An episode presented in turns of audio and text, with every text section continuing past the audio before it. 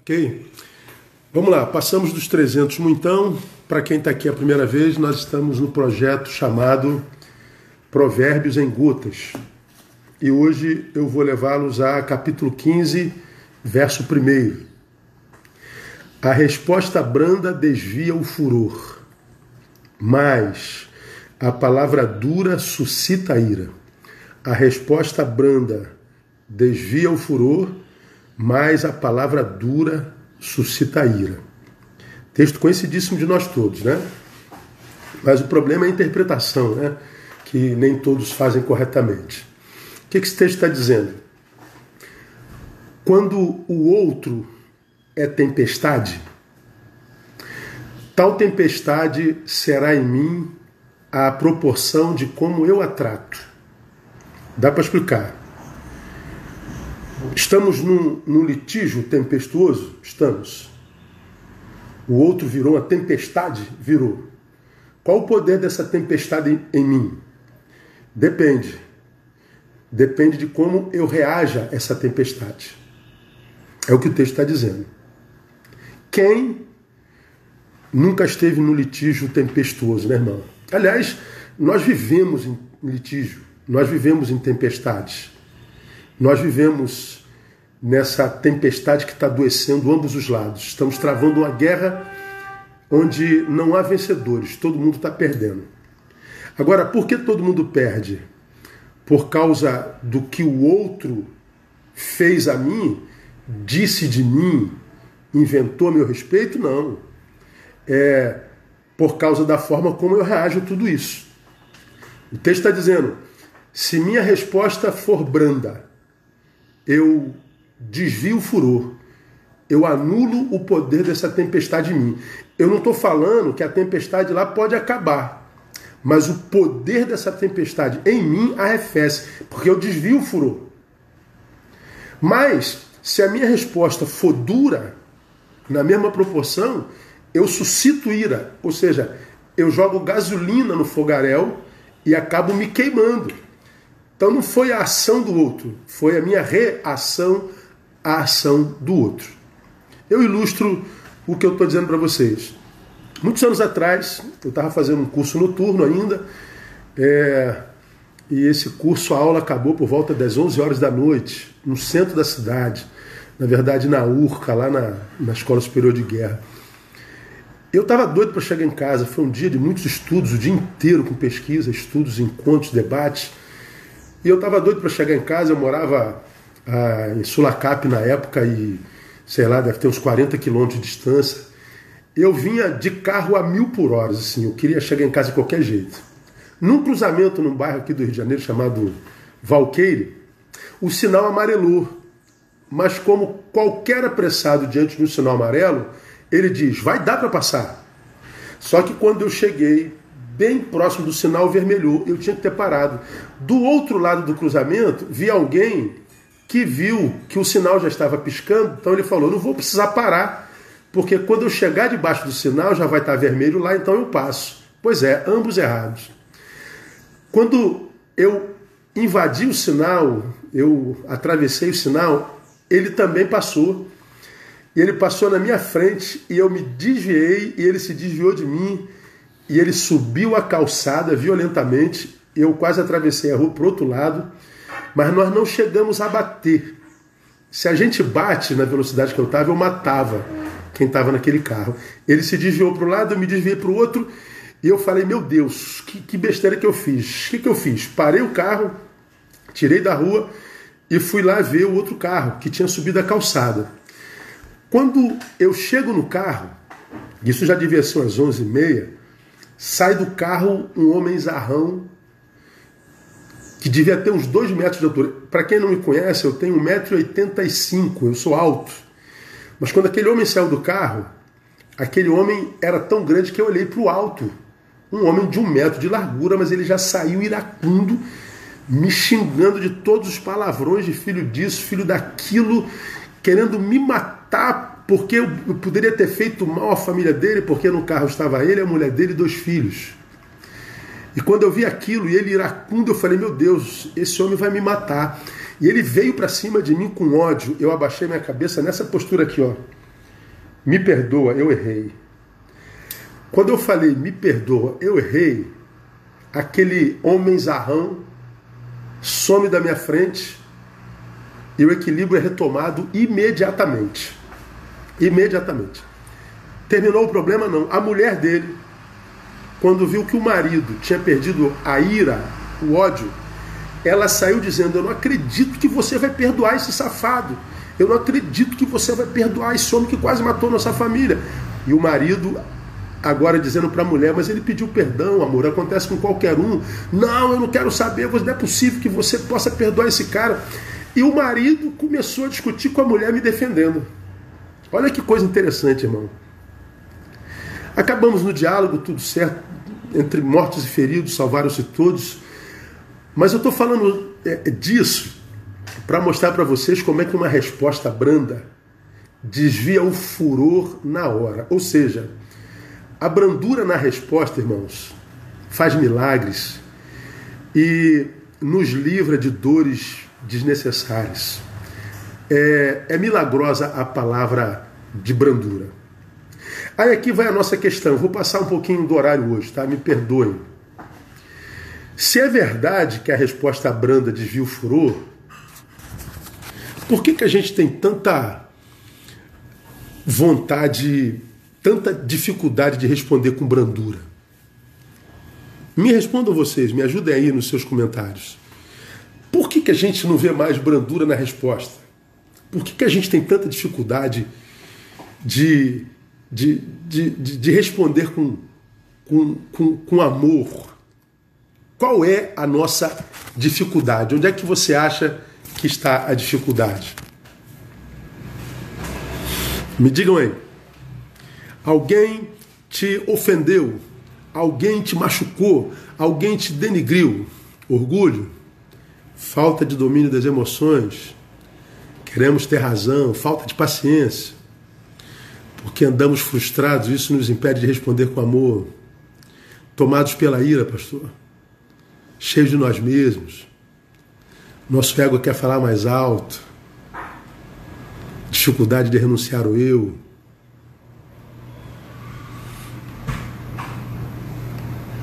Dificuldade de se ver no outro. Nos adaptamos à briga. Não temos mais controle de nós mesmos, falta humildade. Instinto é de homem, não de, de Deus, nervos à flor da pele, orgulho. Falta de dons do Espírito Santo.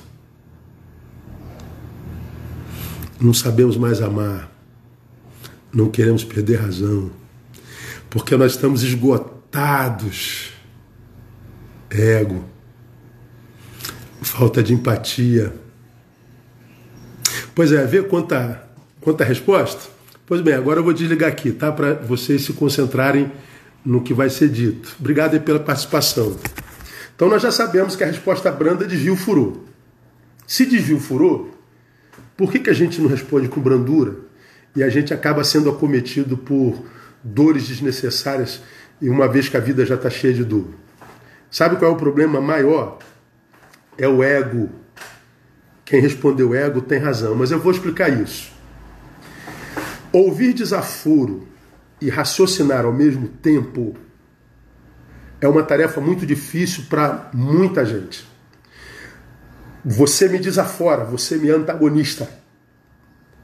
E eu tenho que raciocinar antes de responder. É muito difícil. Por que, que raciocinar e ouvir desaforo ao mesmo tempo é difícil? Porque grande parte das pessoas nesse tempo tem um ego muito inflado. Quando você me diz um desaforo, você toca meu ego. Quando toca meu ego, meu raciocínio arrefece. Ego inflado. Mas isso é óbvio.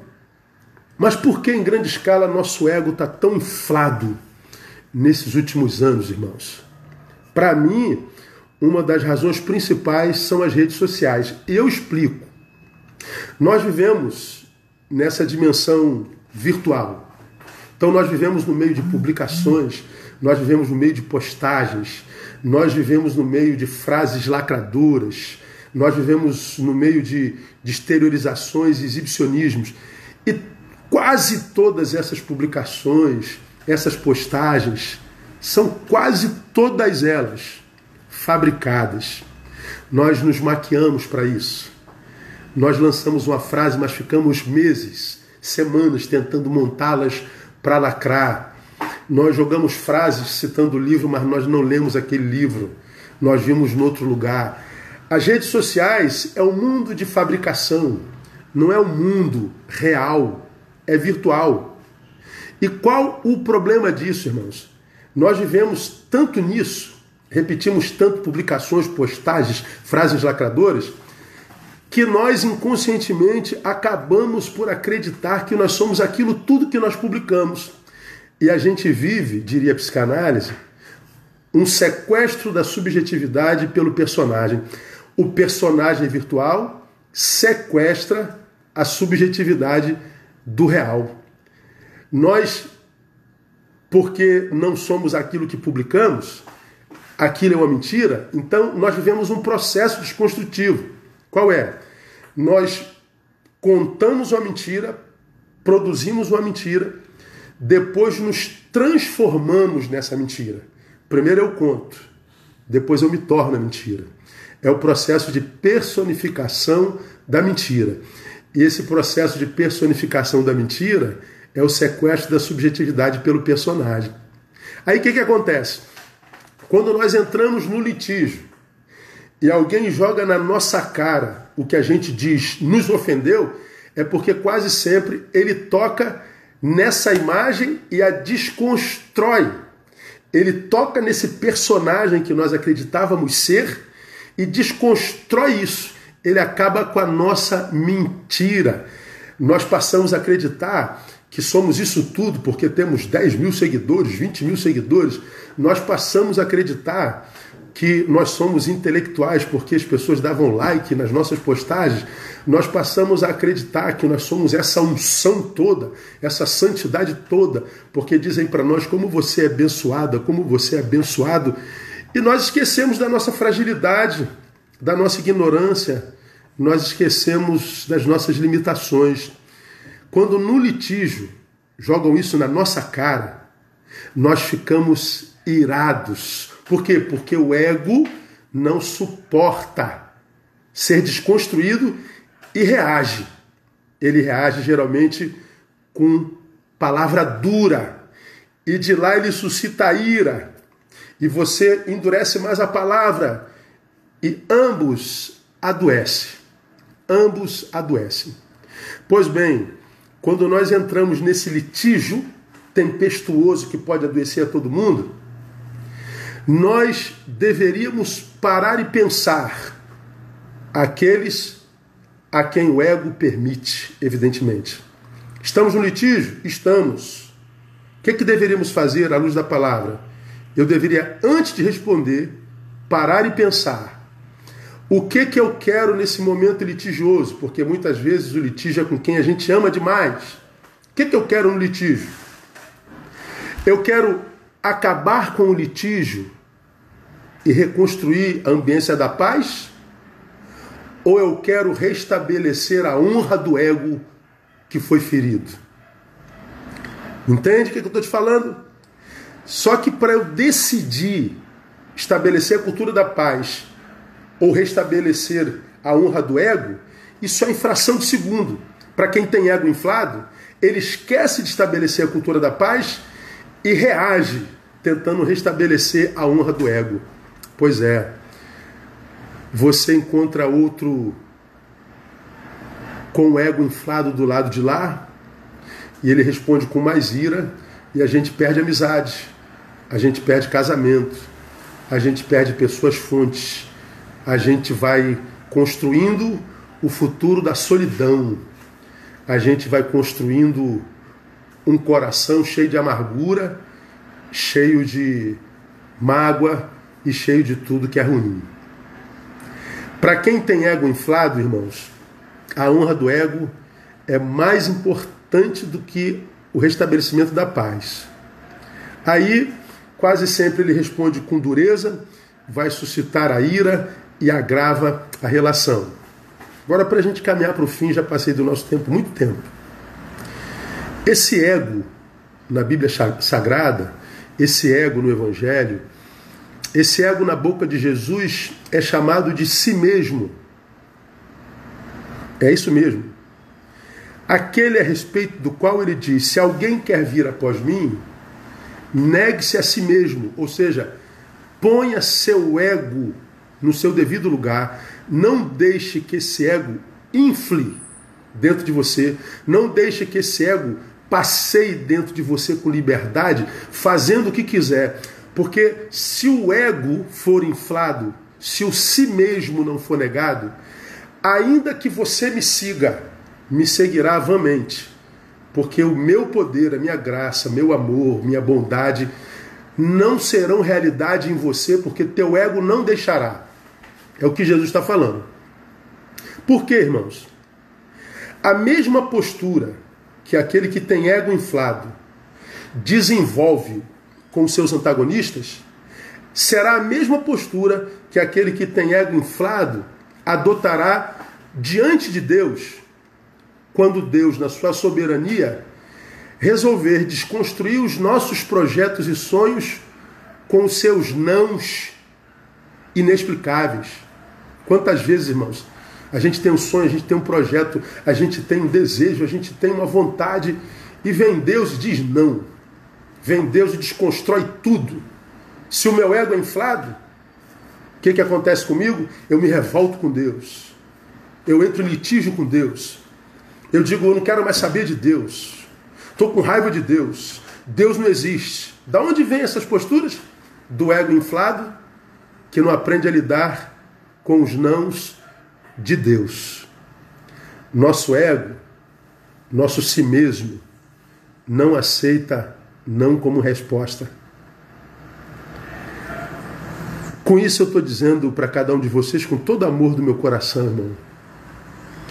O nosso maior inimigo não é o diabo, porque a este, a Bíblia diz, já está debaixo dos nossos pés. O nosso maior inimigo é o ego, é o si mesmo a respeito do qual a Bíblia diz: negue-o. Mas hoje, lamentavelmente, nós vivemos uma overdose desse si mesmo, e por causa da overdose desse ego, nós estamos em litígio uns com os outros, com quem a gente conhece e com quem a gente não conhece. Aquele por quem não temos afeto algum, mas também litígio com aqueles a quem amamos. Somos uma sociedade litigiosa, beligerante. Todos nós adoecemos. Por quê? Por causa do ego. A minha oração é que cada um de nós, em Cristo Jesus, consigamos negar esse si mesmo e arrefecer o poder desse ego em nós. Porque é a partir dele que a gente vai responder ou com dureza ou com brandura. E a proporção de como a gente responde, a tempestade terá poder em nós. Quem tem entendimento, entenda. Que Deus nos abençoe, que Deus te abençoe e nos dê um dia de muito boas notícias. Paz.